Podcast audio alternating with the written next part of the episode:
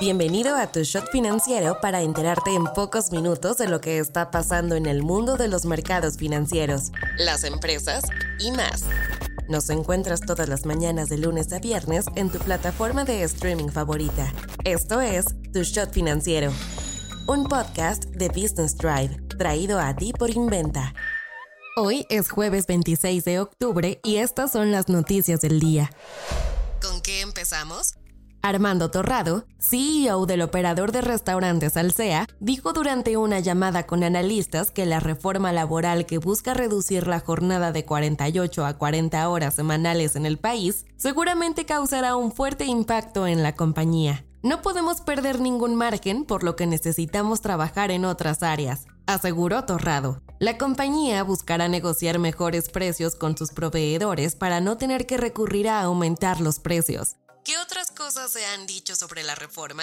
La Coparmex aseguró la semana pasada que no es tiempo de cambiar la jornada laboral. La virtual candidata presidencial Xochitl Galvez también se ha opuesto diciendo que no es el momento oportuno porque actualmente al país le hace falta mano de obra. A cómo va el proceso de legislación, el Congreso terminaría aprobando la ley en abril del próximo año sin cambios, es decir, sin un periodo de transición.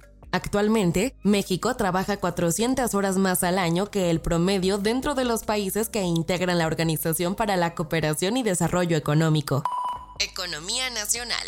Jonathan Heath, subgobernador del Banco de México, dijo que como país todavía no podemos cantar victoria en la lucha contra la inflación, a pesar de que los últimos números nos dicen que los precios van en trayectoria descendente. Según Heath, hay una larga batalla por delante, que es un discurso bastante similar a lo que ha dicho Jerome Powell, presidente de la Reserva Federal estadounidense. Recordemos que los últimos datos del INEGI colocaron a la inflación en el 4.27% durante la primera quincena de octubre, su nivel más bajo desde marzo de 2021. ¿Por qué tanta vigilancia?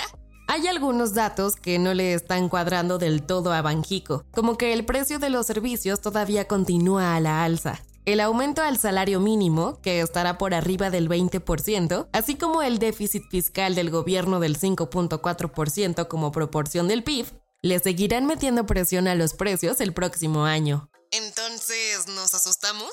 No. Heath aseguró que son riesgos que posiblemente ni siquiera se materialicen o que ya es seguro que van a provocar mayor inflación, pero que hay que tenerlos en vigilancia. No te vayas sin saber estas.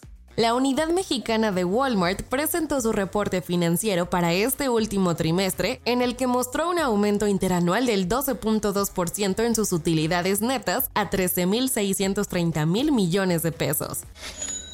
De acuerdo con el Índice Global del Estado de Derecho 223, México se ubicó en el puesto 116 de 142 países. A nivel regional de América Latina y el Caribe, el país quedó en el lugar 27 de 32. La Comisión Nacional para la Protección y Defensa de los Usuarios de Servicios Financieros, o CONDUCEF, propuso una nueva ley para limitar el endeudamiento de los mexicanos al 35% de sus ingresos.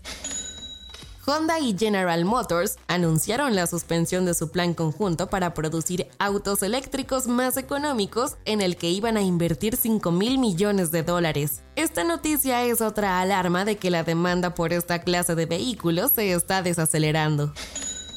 La tasa de interés del préstamo hipotecario más popular en Estados Unidos alcanzó la semana pasada su nivel más alto de los últimos 23 años.